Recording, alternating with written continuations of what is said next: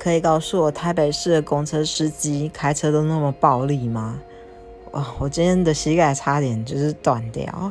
他们就是为什么要每一次到每一个车站的站牌都要急刹？我坐在椅子啊，就是都要用我的脚不停的支撑着，人才不会飞出去。我旁边座位的女孩子啊，她比较瘦小，她整个人手是一直撑着前面的那个椅。